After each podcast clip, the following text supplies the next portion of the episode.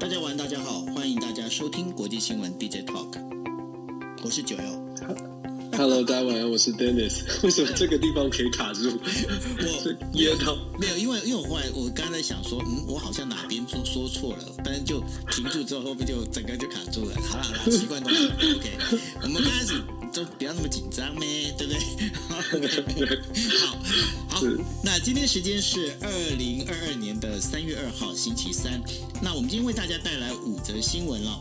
那五则新闻里面，当然第一则呢是今天早上呃，Dennis 他也做同步口译哦，就是拜登国会在国会呢发表的国情咨文。那这国情咨文里面有哪些重点？我们要跟大家做一个分析。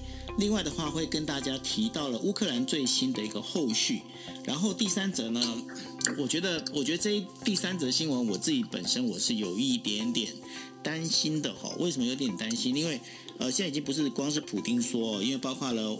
俄罗斯的外长他又提起了，那接受半岛电视台访问的时候，他提到就是说，他提到就是那个核武警告啊，他说第三次世界大战将是核武战争。我不想很多媒体在猜说他讲这句话的用意是什么哈？那这当中是威胁呢，还是另有其他真正的一些想法？那这个部分的话，我们到时候来跟大家做分析。那第四则新闻就是能源危机哦，因为 OPEC 呢，他现在呃今天晚上刚刚决定哦。在四月份的这个就是原油产能呢，还是维持原先的增增产 base 哦，也就是它不会增加生产哦。那这也造成了现在的原油价格呢，已经是八年半以来的新高。那另外的话，包括了就是呃，我们在讲就是呃那个呃萨哈林，萨哈林就是在呃我们在讲库页岛那一边哦，萨哈林有萨哈林一号跟萨哈林二号。那原本呢，英国的 BP，然后还有包括呃限排石油呢。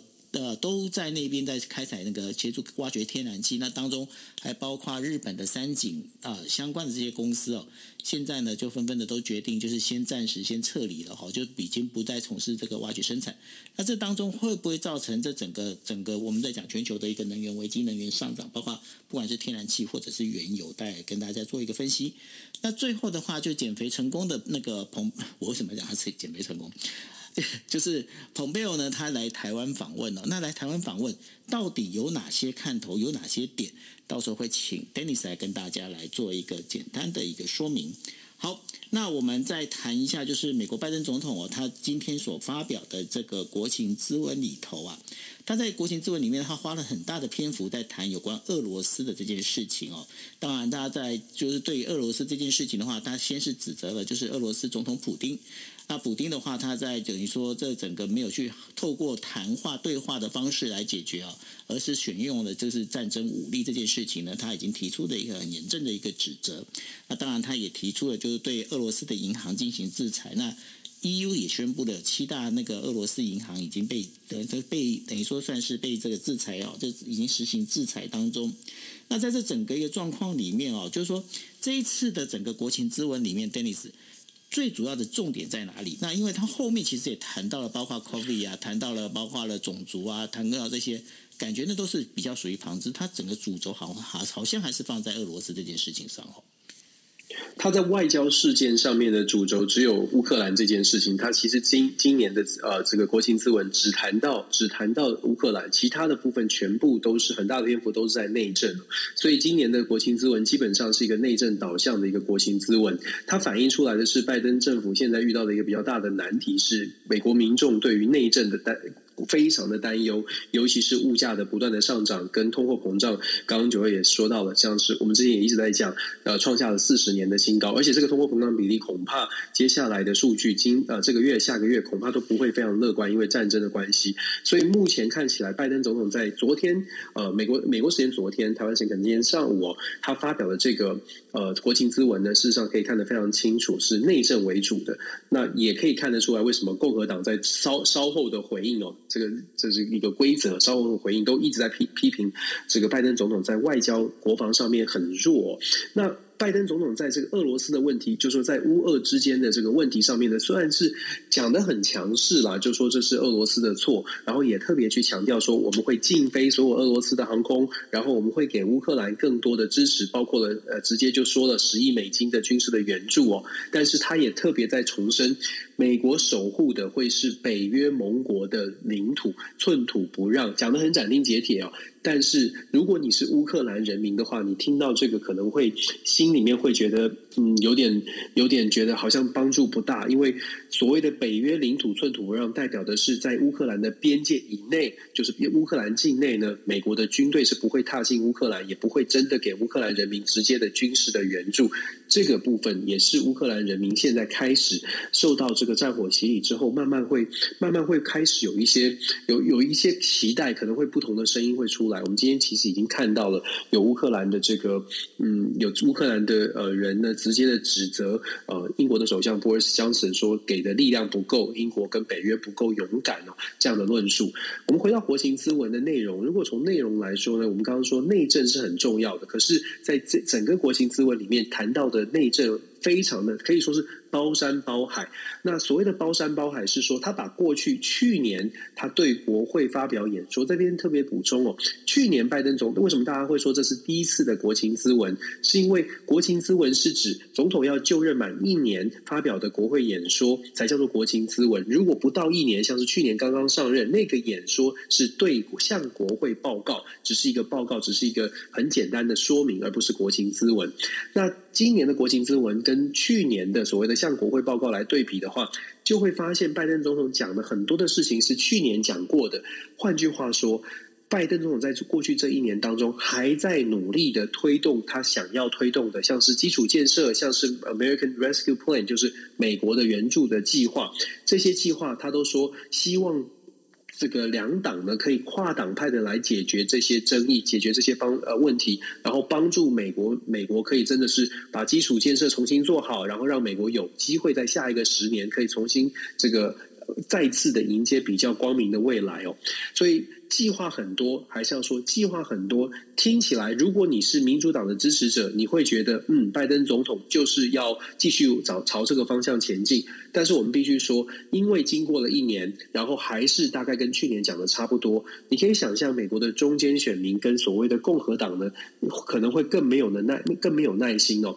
因为拜登总统的今年的谈的呢，这些计划还是不不拖，就是政府要给予很多的援助，但是。没有办法告诉大家，就是钱从哪里来。虽然拜登总统讲说，再次保证年薪四十万以下的美国人不会有加税的问题，有钱人必须要付更多的税，企业必须付更多的税。可是，这去年也说过了，问题是这些法规、这些设设计呢，就是卡关在国会。那国会卡关，在目前。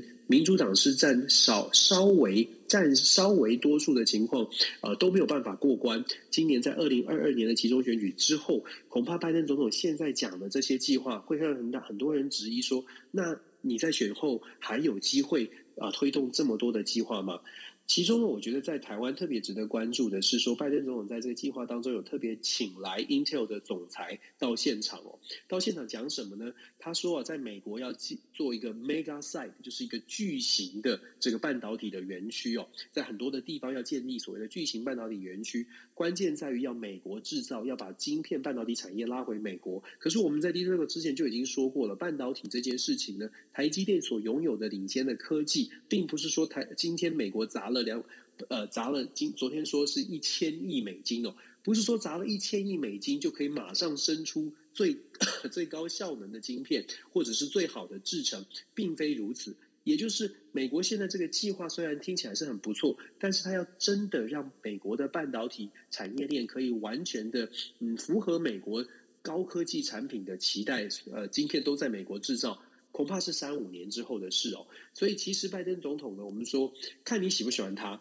如果你喜欢他的话，你会觉得他的这些计划都很不错，包括了对于少数族裔 LGBTQ 的这些这些呃保障哦，还有特别强调了他提名了即将提名了非裔呃女性的大法官，还有像是这个投票权的争议，他说基本上他希望两党能能够呢阻挡这个呃这个呃开让投票更为简单一些哦。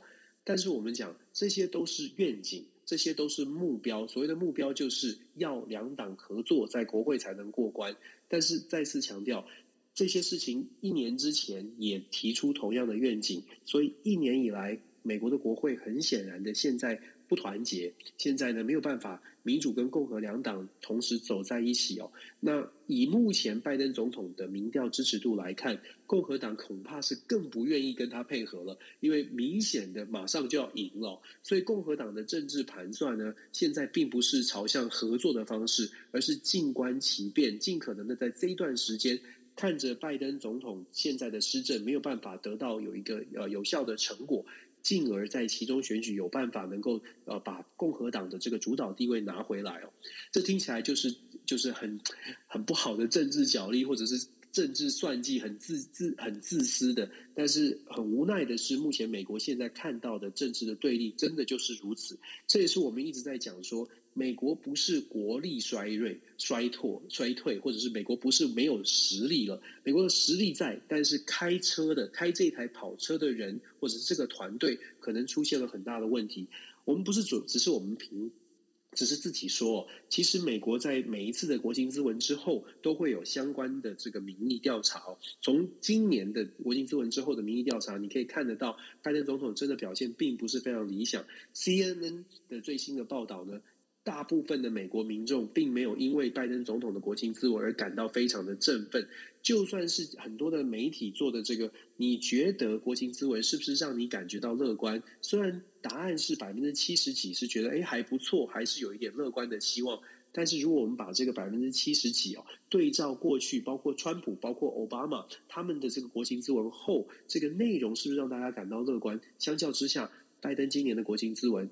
恐怕我不敢说是有有多么的糟糕，但是至少呢，可能留在民众心中的印象不是很深。那也代表了这个国情咨文帮拜登拉抬声势，这个扭转形象的机会并不大，更不用说其中。有一些小细节又再次出现了这个口误哦，譬如说他讲一开始讲乌克兰，讲到说呃这个普丁不会让伊朗人这个妥协，然后在这个过程当中也有一些口误的状况，还有卡就是卡住啦、顿点啦，尤其是需要一些抑扬顿挫的时候，拜登可能就卡关了。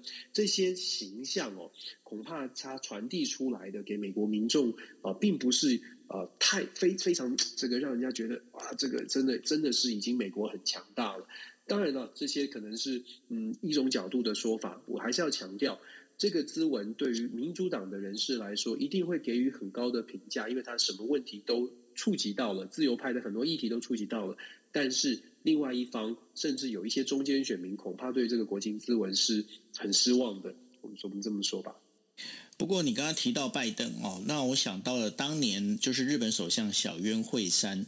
小渊惠山呢，他在呃，因为大家知道他在是在任的时候过世哦。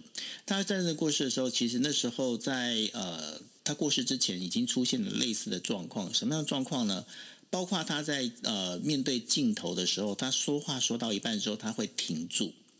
他会停住，那停住之后很呃停了一段时间，然后才好像被提词一样，然后他又想到要讲什么，开始这样往下走。呃，其实刚才听那个 Dennis 在提这些状况的时候，我自己是有点担心啦。担心什么？因为这很多其实都是一些征兆。哎，Dennis，你是担心他的健康吗？一定是啊。我我觉得他年纪是挺大的，但是美国总统嘛，毕竟有全呃，可以说是全世界最好的医疗团队照顾他也不为过，所以可能他目前呃还是有很好的医疗照护啦。但是对于因为毕竟他年纪比较大，所以真的他的反应可能不如他年轻时候这么言辞可以这么犀利，呃，这个反应可以这么对反应可以这么快。那我觉得，但是这也是一个问题哦，因为其实美国人民哦，或者全世界期待的，昨天晚上期待的是一个。比较强势的，比较令人令人觉得振奋的一个国情咨文，我们要想象，毕竟在这个在这个整个状况里头了，对不对？对，在战争时刻，这也是难难怪为什么共和党会觉得，为什么只有乌克兰？你只讲乌克兰，而且只是只做到这样哦。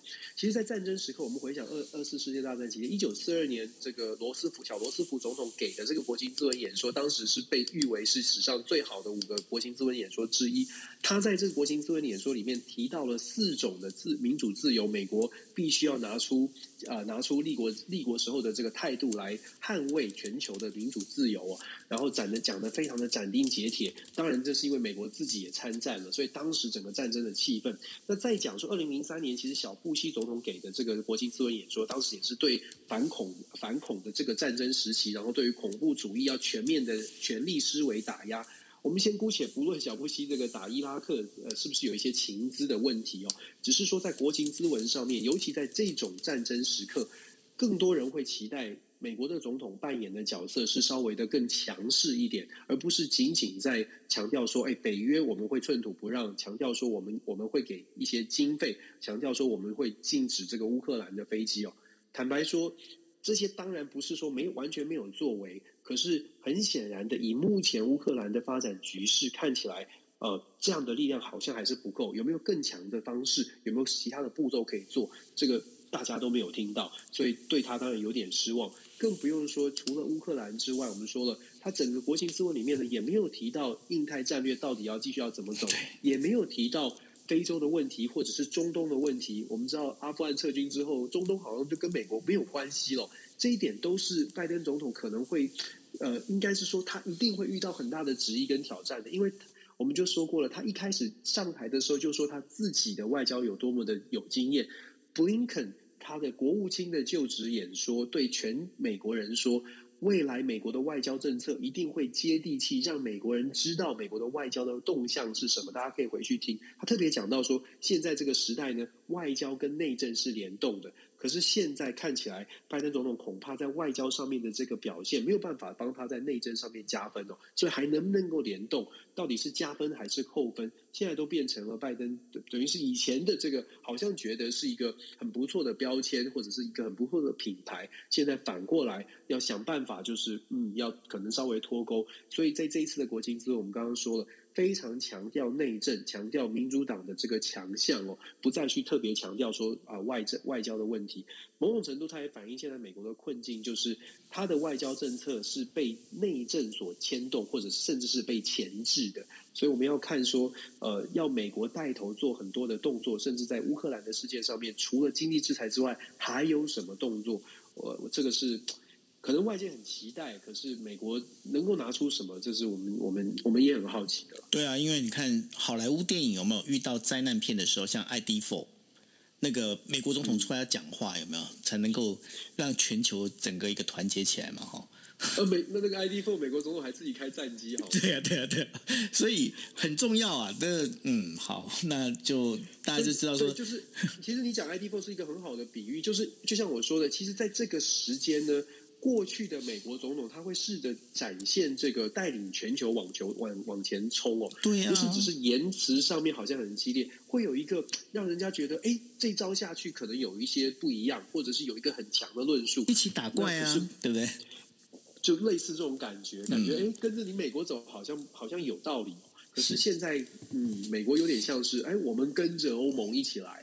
就是一直一直就是强调盟友，当然盟友是很重要的，可是还是需要有一个领导。大家可能对于美国过去的形象还是对他有期待，但是拜登现在展现的呃反映出来的就是美国现在希望跟呃希望是一个集体领导，大家一起来，让美国的压力少一点。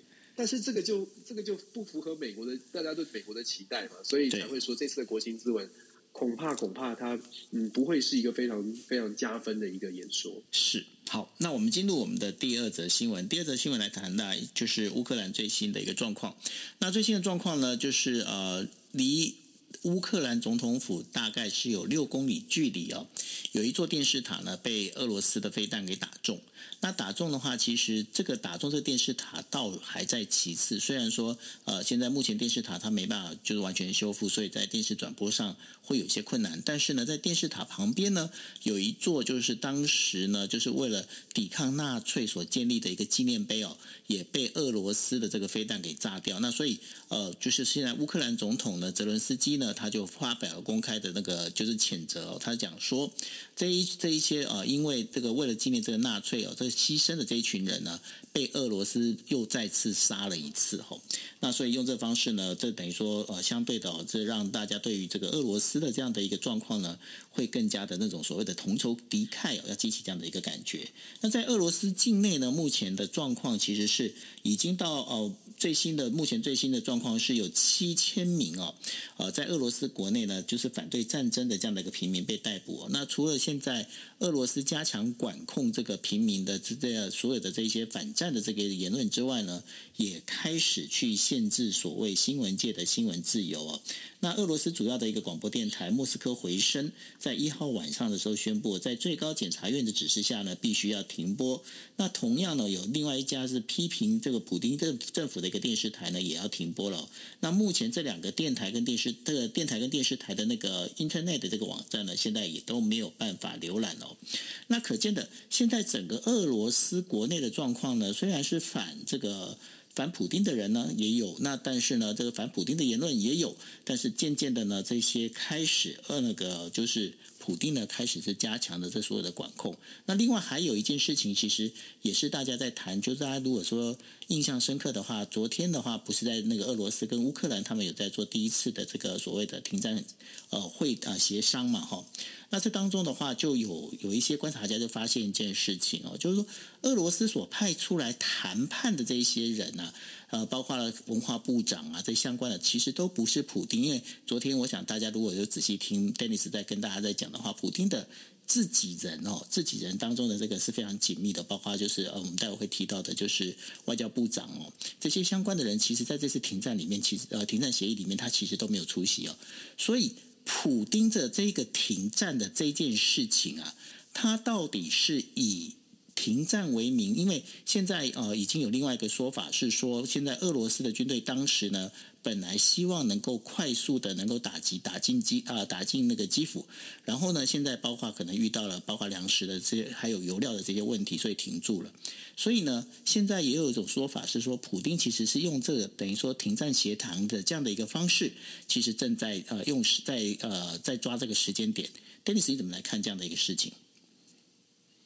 我觉得普京的策略基本上就是两手啊，第一个是在军事上面继续的施压，而且是施压的更强劲哦。尤其你刚刚提到的，他们是好像从各种各种情资看起来，他们俄罗斯的入侵的这个过程当中有点受挫，但是这个受挫会不会让俄罗斯知难而退？看起来是不会，因为普京已经下一一很清楚的讯号是。我现在设呃，普丁设出了一个三个条件。如果我们仔细去看那个三个条件，在媒体当中都看到了。第一个是要这个对于呃乌克兰要保持中立，也就是说不加入北约了，要保持中立。是。当然是乌克兰要去军事化、去纳粹化，嗯，基本上就是缴械投降的意思。乌克兰未来就是和谈之后呢，你就不要有军队，去军事化。再来是第三个，我觉得也很有争议的，就是说俄罗斯要求全世界，不只是乌克兰哦，全世界西方国家都认同克里米亚是属于乌俄罗斯的。所以你看他设的这个三个条件，基本上是没有这个感觉起来是没有让大家有谈判的这个妥协的空间，因为你就是要对方投降。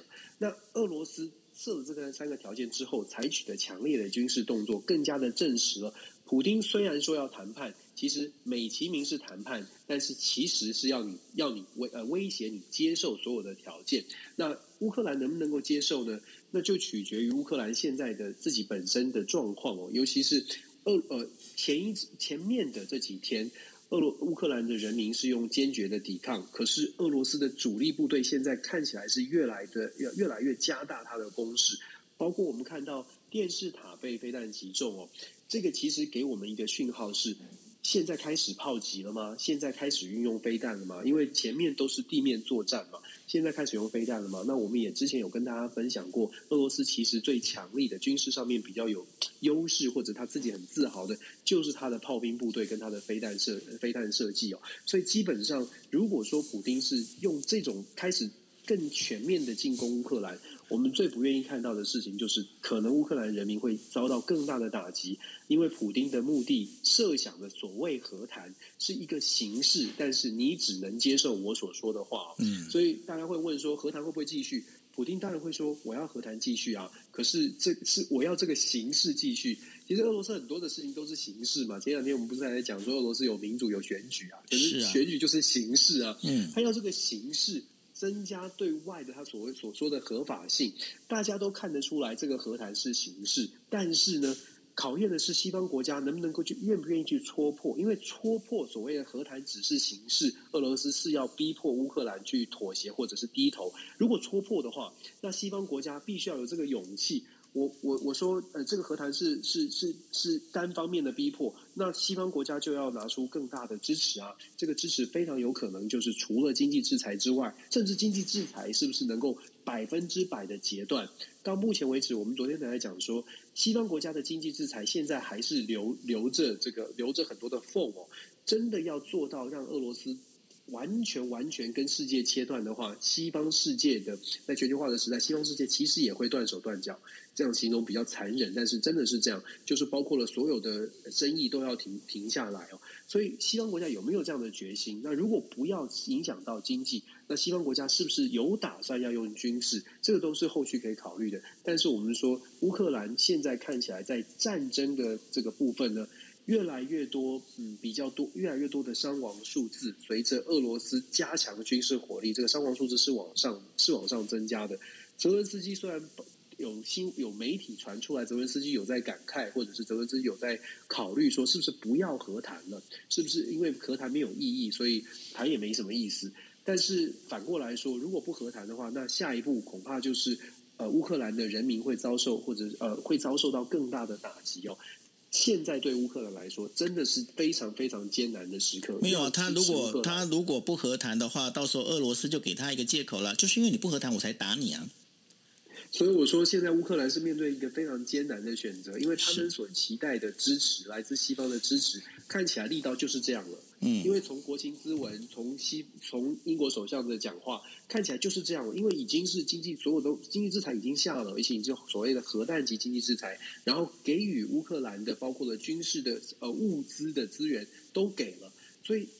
到目前为止，如果这样的动作还没有办法挡住呃普丁的话，而且普丁还在加大加大力道的话，那怎么办？这是乌克兰现在最大的最大的问题哦。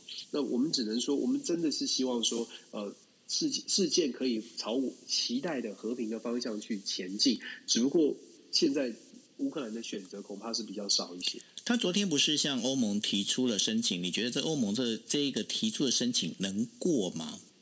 没办法。我也觉得，我比较不乐观哦。我跟你一样不乐观。为什么？为什么没办法？虽然很动容，对不对？虽然我们都流泪，我真的觉得很难过。但是为什么欧盟恐怕很难接受？第一，第第一个原因呢，很表面上面就知道，欧盟有二十七个国家的那个规则审查，它有八万多页的这个各项的条件。你要加入欧盟，你的。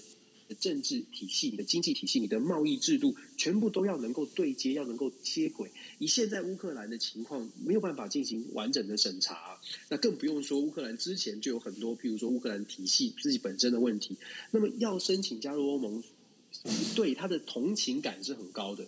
问题是说，在同情感之余，是不是欧盟就会放宽，就是把所有的条件都移除？我们先让他进来再说。那先让他进来呢？好处在哪里？欧盟国家可能也要问。先让他进来，除了说让乌克兰人民觉得，诶，欧洲国家支持你之外，它的好处在哪里？因为欧盟它并不是一个安全组织，欧盟是经济组织，欧盟没有办法像北跟北约扮演的角色不一样。加入北约，它可以马上的及时进行军事的援助，可是加入欧盟，它是象征性的，欧盟欧洲人跟乌克兰人站在一起。除此之外，没有办法给予乌克兰人民现在所要的军事的保护哦。那再者呢，欧盟的二十七个国家现在其实有非常多的国家已经提出申请。我们举例，土耳其一九九九年就申请了，到现在二十三个年头过去还没有核准成功。阿尔巴尼亚、塞尔维亚都是在二零零八、二零零九就已经提出申请了。花了十几年的时间，都还没有审议过关哦。所以你可以想象，这些国家都还在这被拒在门外，还在慢慢的排队。乌克兰也许这个时候真的会让大家觉得要给他机会，或者是要给他更多的帮助。可是这个更多的帮助有没有强化到二十七个国家都说好啦好啦，我们把所有的门槛都取消，我们至少先拥抱他，至少象征性的意义先给他。就像我说的，其实国际政治是很现实，也是很务实的。在这样的考量之下，我觉得欧盟呢，给他很多的支持，或者是欧盟国家一起说，哎，我们来发出声明，或者一起说，我们来募资、募集各种的经经费，或募集各种的物资来到呃送到乌克兰，这是可能做到，而且一定会做的。问题是要把欧盟的会员给到乌克兰的身上，让欧乌克兰可以加入，我觉得难度极高极高。是，那我们进入第三者哦。第三者来聊的就是俄罗斯外长哦，就是呃，维维克洛夫，他在接受半岛半岛电视台的一个访问的时候，他讲了一句话，他说：“第三次世界大战呢，将会是一场核战争，它将会是一个毁灭性的。”那这也就是回到了，就是其实呢，乌克兰总统泽连泽连斯基呢，在二月十九号的时候，他就有讲过一句话，他在抱怨，就是说，呃，当年呢、如果是美国、英国跟俄罗斯。的所签署的这个布达佩斯的备忘录，如果起起效的话，其实就不会有这样的一个问题哦。那问题是，当时呢，就是希望那个乌克兰放弃核武哦，那使得呢现在的那个乌克兰遭受到现在的一个状况哦。那我们在讲说这一次的这整个一个呃俄罗斯入侵乌克兰这整件事情，也有部分的这个观察家他们认为呢，这其实是一连串的。失误或者是误算所造成的吼，那第一个误呃失误误算在哪里？就是呃，应该是说普丁呢，他误算了，就是这个呃。乌克兰乌克兰政府呢会这样的顽强的抵抗哦。当时呢，因为普丁他也会觉得，就是说我今天我入侵，我趁着这样北京的这个冬季奥运跟接下来的帕奥之间的这样的一个空档时间，我来入侵。入侵之后呢，到时候在这个帕奥刚帕奥要举办之前，我就能够搞定。那搞定之后呢，其实我对于北京的话，也不会去让他在脸上无光。那另外的话，其实在整个乌克兰这边的话，呃。就是一个是一个战败国，一个是战胜国这样的一个概念哦。那我要怎么做，就我来怎么做。他没想到，居然泽连斯基还有这整个乌克兰的乌克兰军的抵抗是如此的顽强哦。那这是第一个失误。那第二个失误在哪里呢？就是第二个失误其实是曾经在呃有人在讲哦，就是说。当时呢，这个我们在讲美国国务卿布林肯呢，曾经有用三次或四次的一个机会，告诉王毅哦，把这个机密的一个资料告诉王毅，就跟王毅讲说，希望这个中国政府呢，能够来协助哦，让这个就是普丁不要出兵哦。那这件事情，但是呢，在在中国的整个判断里面，他们会认为，就说普丁是不会出兵的。那所以呢，中国它本身的一个误算，这也是可以知道说，为什么呃，当这个普丁打进去的时候，中国有那么多的侨。民还在乌克兰还没有撤走，当其他的国家都开始撤走之后，中国侨民没有撤走，这是第二个误算。第三个误算是在哪里呢？第三个误算其实是美国对于泽连斯基的误算。为什么是美国对泽连斯基的误算呢？因为大家如果记得的话，泽连斯基曾经在呃讲了一句话，他说他希望呃，因为美国希望他能够就是赶快就是能够呃，因为那个俄罗斯呢对他们对着把泽那个泽连斯基当成第一个暗杀对象，希望他能够赶快撤离哦，撤离到就是海外去哦。那但是他没想到的是，泽连斯基他发表公开发表谈话说。他需要的是弹药，不是交通工具哦。当他讲完这句话之后，这也是美国的第三、第二，就是美国误算。美国为什么误算这件事情？因为美国在讲，如果今天泽连斯基他如果就是像阿富汗的总统这样，就整个撤离出去的话，这件事情相对都好搞定。那反而是现在泽连斯基留在国内顽强抵抗的时候，反而让美国这一边的话，他本身的在整个大盘算里面又有一些问题出现了。那对于这整个一个状况里头，包括从核武到这几个国家大国的误算里头，Dennis 你怎么来看？其实这种呃各方的想法，包括了各方的误算呢，可以看到，就像我们说的，国际政治它很多的现实面，它也许不是我们喜欢听的事情，但是有残忍的部分，包括了刚刚提到的，就是说各方的误算，尤其是泽文斯对泽文斯基的这个判断，我们不确定是不是真的有这样的讨论，但是想象一下，如果是。呃呃，其如果是就预预判说，哎，如果泽文斯基提提早的放弃对抗，然后就可以造成像是当时阿富汗的状况，然后把这个乌克兰呢遇到把这等于是乌克兰就是嗯，不要说投降了，就是不抵抗的话，也许西方国家可以改可以在事后跟呃俄罗斯进行交涉。哦我们说不管怎么样的判断。我觉得，当然，战争战争没有借口的，这些很多的借很多都是借口，很多都是就是找找到理由，不管你有过去有什么，就是呃，其实你可以发现，呃，乌克兰现在的这个表现出来的态度啊，是呃全世界都看得到的。泽伦斯基表现的态度，泽乌克兰人民表现的态度，普丁为什么一开始呃，就像你说的所所谓的俄罗斯的误判呢？我觉得这个误判的部分确实是哦，就是。俄罗斯可能一心觉得，如果我做这个动作，包括了入入呃入侵乌克兰，就进入到乌克兰哦，呃，他可能觉得，诶，在事发之前，大概还有百分之二十、百分之三十的乌克兰民众觉得，诶，我们跟俄罗斯的关系是好的，所以他误判的状况是，他觉得这些人呢，会因为战争发生，更加的觉得，嗯、我们我们不用打架嘛，我们不用打仗嘛，我们就我们就好好谈啊。所以战争发生了，这些人可能就会倒戈，或者至少这些人就会不抵抗哦。这是我觉得是乌呃俄罗斯俄罗斯最大的误判在这里哦。那我们也必须强调，现在乌克兰所展现的团结的态度，它反映出，如果你的生活方式、你的家园被入侵了。不管你的立场是什么，你就会你会想要捍卫你的家园。这个团结是毫无疑问的。我们要问的，或是我们希望的，大家思考的是说，团结在乌克兰被战争入，在战争发生之前，乌克兰。其实还有不同的立场，可是如果乌克兰在事前就能够更加的团结，会不会有一个有一个情况是可以把这个呃让敌人不要有这种误判？我不知道九六，你知道我刚刚在说的意思哦。我想说的是，俄罗斯的误判是因为他觉得乌克兰内部有不同的分歧，有人是亲俄，有人是亲俄欧洲。但是如果在战争发生之前，乌克兰就可以团结起来，展现非常强烈的，没有没有这种呃意见的分歧，我们就是会捍卫我们的立呃立场，捍卫我们的力量。也许敌人的这个盘算的动机就会呃有这种念头就会少一点哦。我我觉得简单来说啦，呃，整个目前的情势呢，就是一连确实是一连串各方各方角力跟各方判断出来的结果。现在大家比较担心的就是我们这则新闻在主要在想的就是呃第三次世界大战或者是核核子武器的威胁是不是真的会提出来？是是不是真的会发生哦？我觉得现在啊，俄罗斯的这个外长拉夫罗夫去提到这件事情，很显然的，俄罗斯现在感受到更强大的经济的压力，这个是呃，我们觉得从这个。话语当中可以判断出来，俄罗斯是有压力的。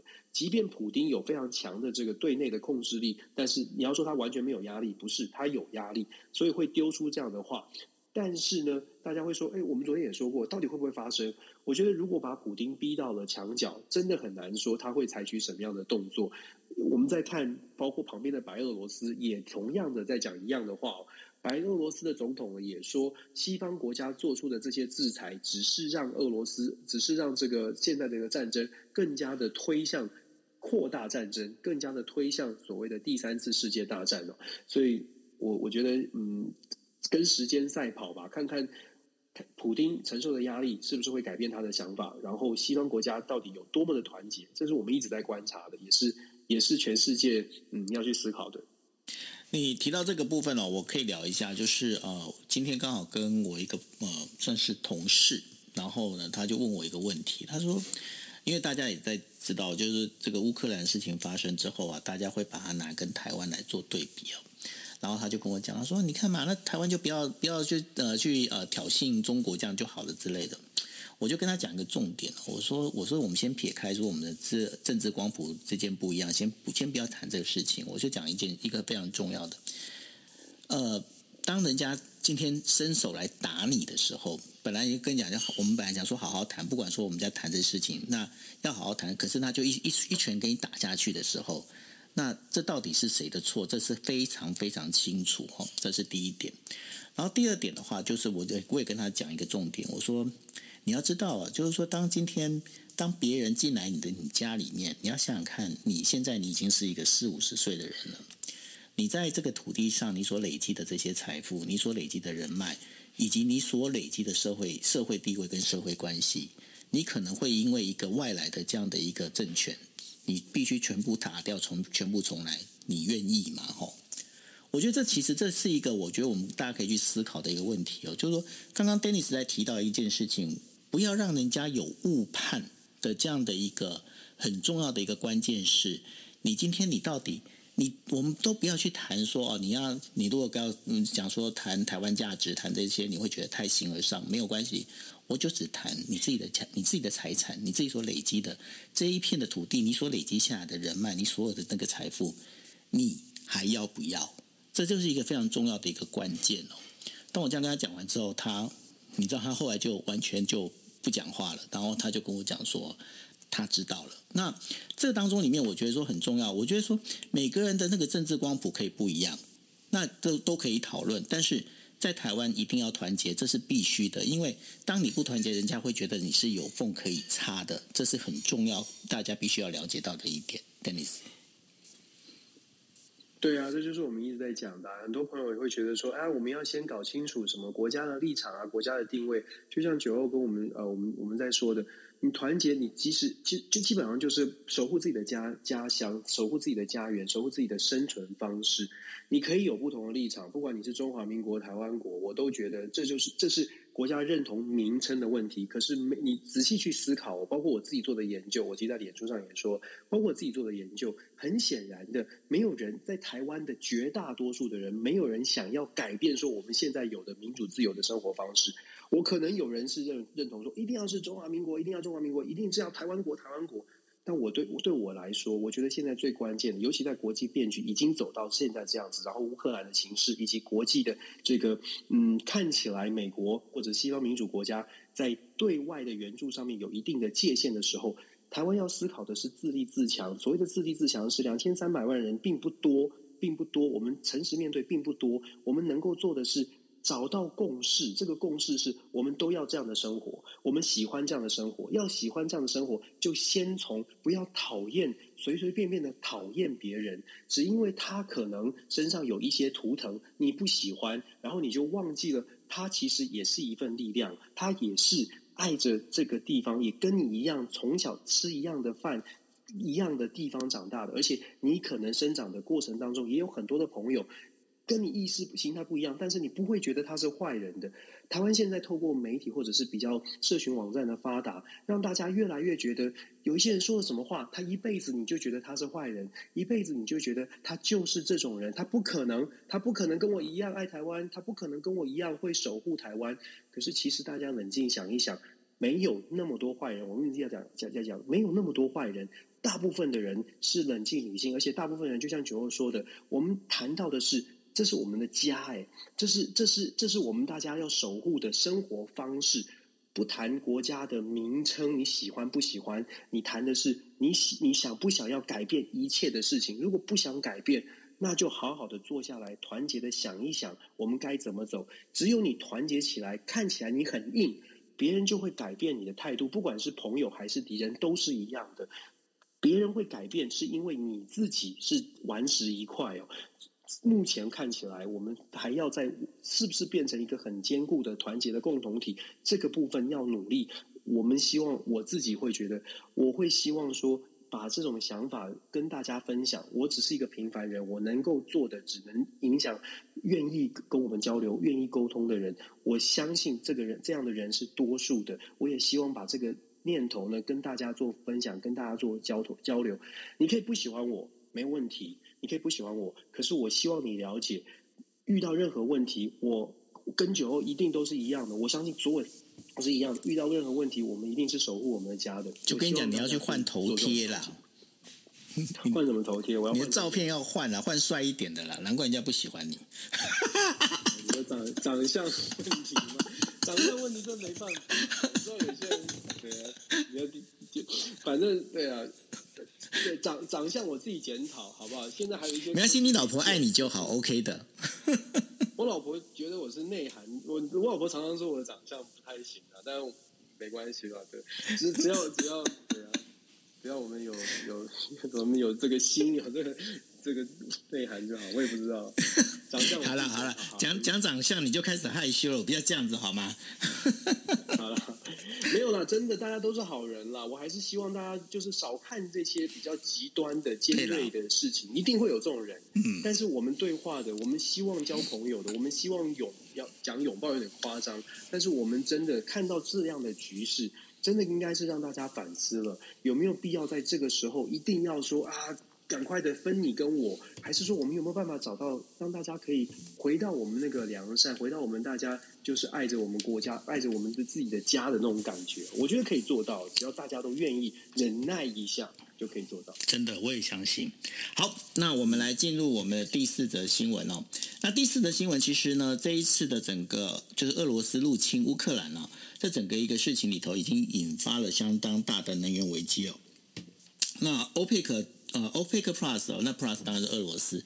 OPEC Plus 呢，他们在决定哦，就四月份继续维持原本的那个原油的这个增产的一个步伐哦。那现在呢，就是整个纽约的市场原油期货价格呢，已经创下了八年半以来的这个首高哦，这新高。然后呢，这整个额额外增产的这个行动呢，还是会被推迟哈。那另外的话，就是包括了，因为呃，在俄罗斯里面，我们之前有提到了，就是北溪北溪二号呢，现在在传出可能要裁员。那另外的话，在俄罗斯东部，也就是在呃日本的北部的这个我们在讲的萨哈林啊，就是华泰哦，萨哈林一号跟萨哈林二号的两个开采计划呢，现现在目前的话，呃，所有的包括 B 呃英国的 BP 石油公司，然后还有壳牌其实的公司呢，都已经确定就是要先退出哈。那当中的话，还包括日本日本的三井公司呢，他们现在也应该就整个要退出来了。那这也是为什么呢？就是呃，拜登在这一次里面的这次整个公呃国情咨文里面公开的谢谢，就是呃日本的协助的这样的一个事情哦。因为呃，对于日本来讲，这个整个包括天然气的这整块开发里头，他们也是做了很大的一些调整。但是呢，现在比较大的一个问题是说，接下来的不管是包括我们在讲的，就是能源的接下来的能源危机也好，或者是原本在过去已经推动的这个绿能这件事情也好。现在感觉都会相对的受挫，Dennis，你怎么来看这样的整个一个能源呢？我觉得能源的讨讨论呢，之前我们之前也说过了，在风平浪静的成平时期呢，我们有很多的理想可以去追求。但是当战争发生，像这样的军事冲突发生的时候，各国就会重新去思考，尤其是这么严重的这个能源的危机，可能等在前面。因为目前的乌克兰战事，让我们刚刚分享的，像是 OPEC 现在扮演的角色就很重要。我们可以在稍后马上说，然后再讲到说所谓的哈萨哈林的计划，萨哈林计划本来是跟俄罗斯，因为俄罗斯有丰富的天然的这个能源的资呃风这个蕴藏哦，所以其实很多的国家，很多的像壳牌壳牌石油，像是 BP，像是日本的很多公司，都跟俄罗斯本来有合作计划，现在都因为乌克兰的争议呢，导致这些计划必须终止或者是退出。虽然感觉起来是制裁哦，可是别忘了这样的制裁，它影响的绝对不会是只是俄罗斯，俄罗斯少赚钱，那其实。所有的跟他做进，为什么会到俄罗斯投资？很显然的，这些公司、这些国家也是要获利的，也是需有这样的需求的。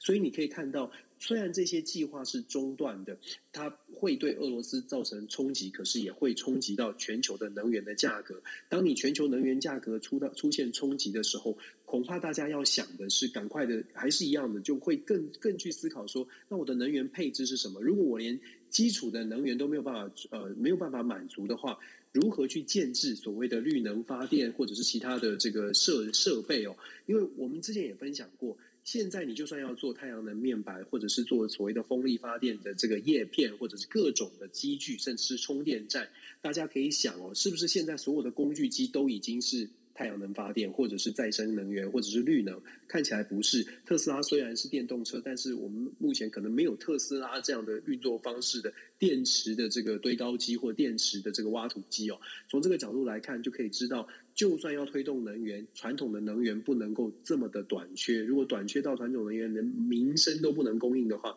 你要推动任何的基础建设就会遇到问题。更何况，如果从国际政治角力来说呢？刚刚提到的这个萨哈林的开采计划虽然是停摆了，大家会觉得对乌克兰、对俄罗斯是有制裁。可是别忘了，有一些国家有可能去承接哦，包括了像是印度，包括了可能像是北京当局，或者是其他的。非西方国家的这些呃，目前到目前为止都没有表态的国家，或许就有可能在这个过程当中去承接。尤其我们昨天才在讲说，为什么印度好像在安理会好像不表态？因为印度，我们自再深入去思考的话，印度在能源跟肥料上面对于俄罗斯的依赖是非常深的。这也是为什么我们会说，印度或许在萨哈林计划，如果日本啊、呃、停止或者欧美国家退出。接承接的国家，如果有人承接的话，那我们第一个假设是这些计划停止了，对俄罗斯的冲击会很大。那这个假设还能不能存在？如果有任何国家承接，这个都是可以后续思考的。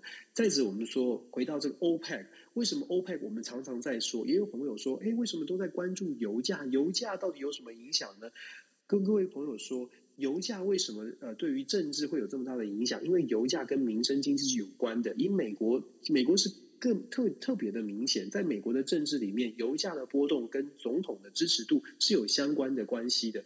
原因是因为对美国人来说，他每天是要通勤的，他开门就要开车，他必须，除非你在纽约，除非你在大城市，否则你开门，一般美国人上班十几二十公里是非常稀松平常的事，甚至会更长的距离。这个距离代表你每天都要用到油，你每天都需要关注，你每天都跟你的油价，你的生活是跟你的油价是有关的。所以在美国，包括昨天国情咨文也特别讲提到的这个油价，美国会释出六呃，如果没有记错，应该在六呃六百万桶吧，还是六千万桶的原油哦，除战备原战备储油，为什么会做出这样的宣示呢？就在就是再再证明了，因为平稳油价对于美国来说是非常重要的一件事情。那可是同时，我们也看到欧佩克国家，尤其是在阿拉伯、呃阿联酋这些重要的产油国家，到目前为止，感觉起来他们并没有要帮助西方国家来平稳油价，所以他们继续维持所谓的这个增产的幅度，没有特别的快速增产。也让现在的油价、油原油价格呢是不断的往上冲，现在好像今天好像每桶已经冲到一百一十块以上了。那欧佩为什么不跟西方国家进行交流？我觉得这也是拜登政府或者西方国家接下来在政治上面要去做的谈判跟斡旋哦。因为其实我们有跟朋友们分享过，拜登总统上任之后呢，一直都不喜欢啊，不想要跟沙乌地阿拉伯的王储 MBS 进行交流，因为他觉得他是人权很有问题的一个一个不好的人。但是在现在这个状况，是不是要持续的保持这样的一个切割？那如果不不跟他们交流的话，油价的部分能出能够试出，能够继续试出多少的战备储油呢？我觉得这个对于西方国家来说，会是一个很大的问号。在战备储油已经没有办法再继续试出之后，势必还是得回到谈判桌，要么是跟沙乌地阿拉伯这些国家谈判，要么是赶快跟伊朗谈判，因为他们是其他的最有可能的这个原油产出的出路哦。所以接下来我们要看的是，呃，美国或者是西方国家怎么来跟欧佩克谈判，怎么来取得更多的这个原油？如果战争拖得比较长的话，石油的价格会是关关键。整个全球的物价也会是关键。我们没有提到的是，譬如说小麦，小麦的价格已经在譬如呃，已经在埃及，已经在中东地区以及非洲地区开始出现了一些危机哦。这些都是呃，因为乌克兰战争连带影响的。除了战争之外，其实连带影响的冲击很多，食物的食物的短缺，食物的价格。难民潮，联合国今天早上是公布说，很快的从呃乌克兰出来的逃离乌克兰的人民人人数呢，将会达到一百万人次哦。这个难民问题也是欧洲一个很大，真的是很大的挑战。我们后续呃要密切的观察。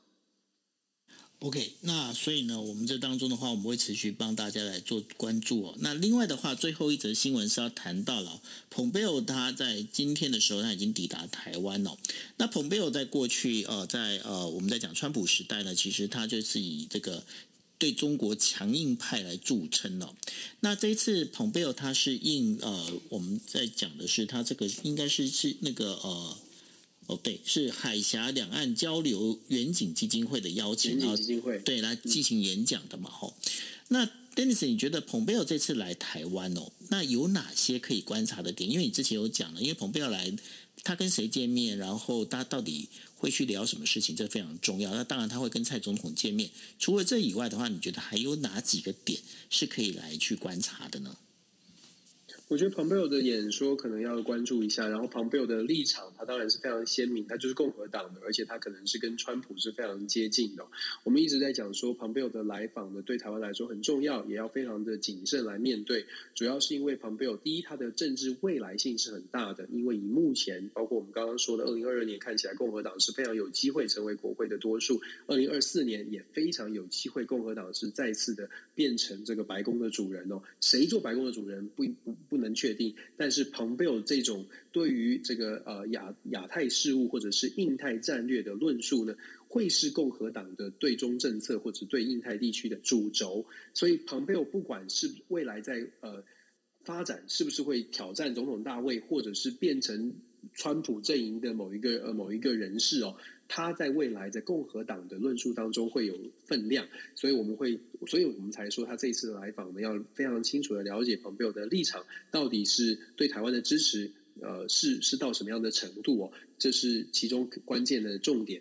那再来，Pompeo 对于台湾，我们相信他到台湾一定会强化强调，就是美国对台湾的支持。那呃，我只能说了，有很多朋友会说，哎，这是这是美国有他的盘算。我们一直说，美国有他的盘算，美国有他的算计，民主、共和两党都是一样。对于台湾的支持呢，我们可以比较善意的解读是，就说美国一定会继续支持台湾，但是我们也必须说，美国当然也有他自己的政治盘算。但是我们真的从台湾的角度啊。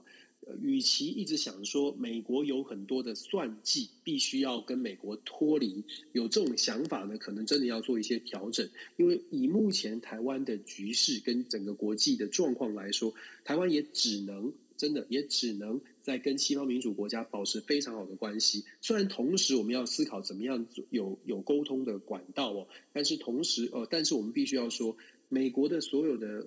不管民主、共和两党的论述，还有民主、共和两党的人士，台湾都不能够断线，台湾都不能够断线。所以，庞贝尔的来访呢，真的就是关注、重视、呃，尊重，而且希望可以他能够听见台湾的声音，然后把他现在对台湾的支持继续延续下去。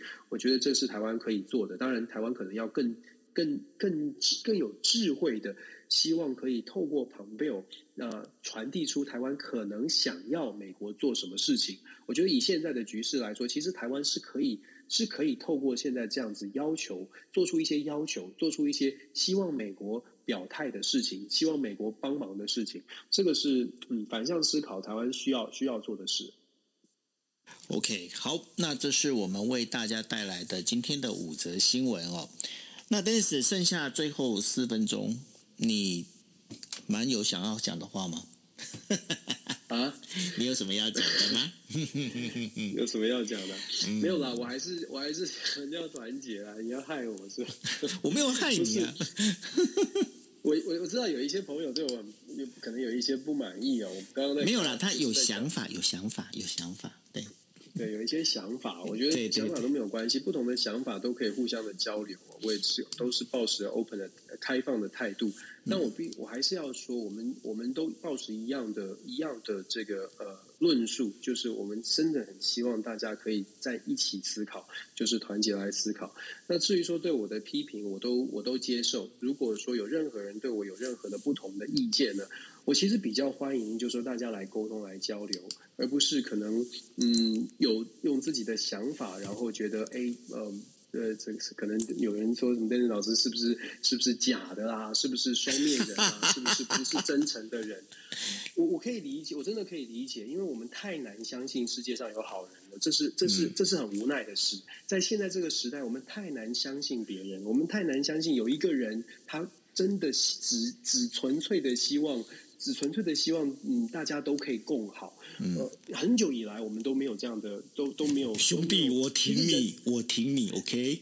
对对对，我我我其实真的是想告诉大家说，不是每一个人都有好多好多的算计。虽然我们都知道怎么怎么做是对的，怎么做可能对自己最这更好一些，但是也希望朋友们相信，有些朋友呼吁团结或者希望大家在一起，是真的希望大家在一起。嗯、我我们我跟九欧都是，我们可能很多。多的讨讨讨论当中，我们立场也不是完全一致，可是我们很喜欢，我一定挺久，因为我们很喜欢这种，我们可以互相交流，然后我们想着看看怎么样可以比较好的论述让大家听到，然后让我们的我们的家更好哦。所以我只能在这边呼吁啦，如果有任何嗯不同的意见，我欢迎大家来指呃指教，也欢迎大家理性的来跟我讨论哦。那、嗯、至于说很多不理性，其实。主要是因为昨天有朋友呃传讯息给我说有有人在说这个什么 Dennis 老师的丑丑陋面貌哦，呃、我其实所以我才叫你去拍照嘛。对对，所以我我其实是这样的，就是说我跟我太太说，我说有人跟你的想法一样，只是他可能比较更仇视一点哦。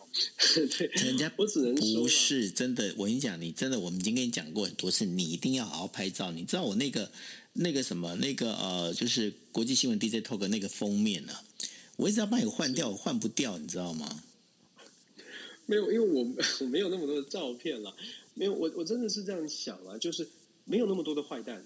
我一直在讲，一直一直在讲。那我们也尽尽量的让大家呃，真的觉得说我们没有那么坏，好不好？我们我们我们只有一个心，就是我好希望我的国家可以可以长治久安，可以安全，大家都安全，大家都幸福。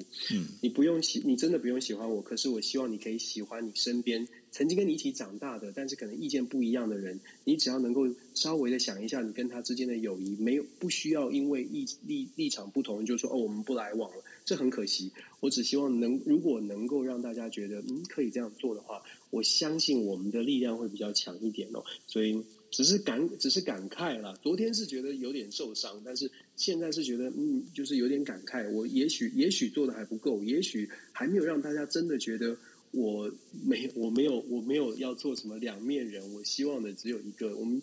我们能做的，我们那么平凡，我们我们有对对，这这这是我我昨天不是跟你讲了吗？我说我们两个都是属于平凡人，而且我们也不想出什么头，我们就是想把事情好好做好，就这样子而已，对不对？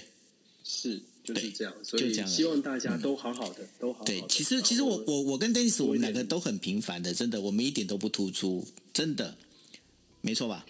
对。对对啊，我我们我们有我们我自己是觉得极度的幸运，从一个就是一个就是大学的教书的人，然后有一个平台，然后有越来越多的讲话的机会。就是啊，我是一直非常感恩有这种机会。我以前只能当赵建明的背影。哎呦，很惨呀！这人是就不要再说了。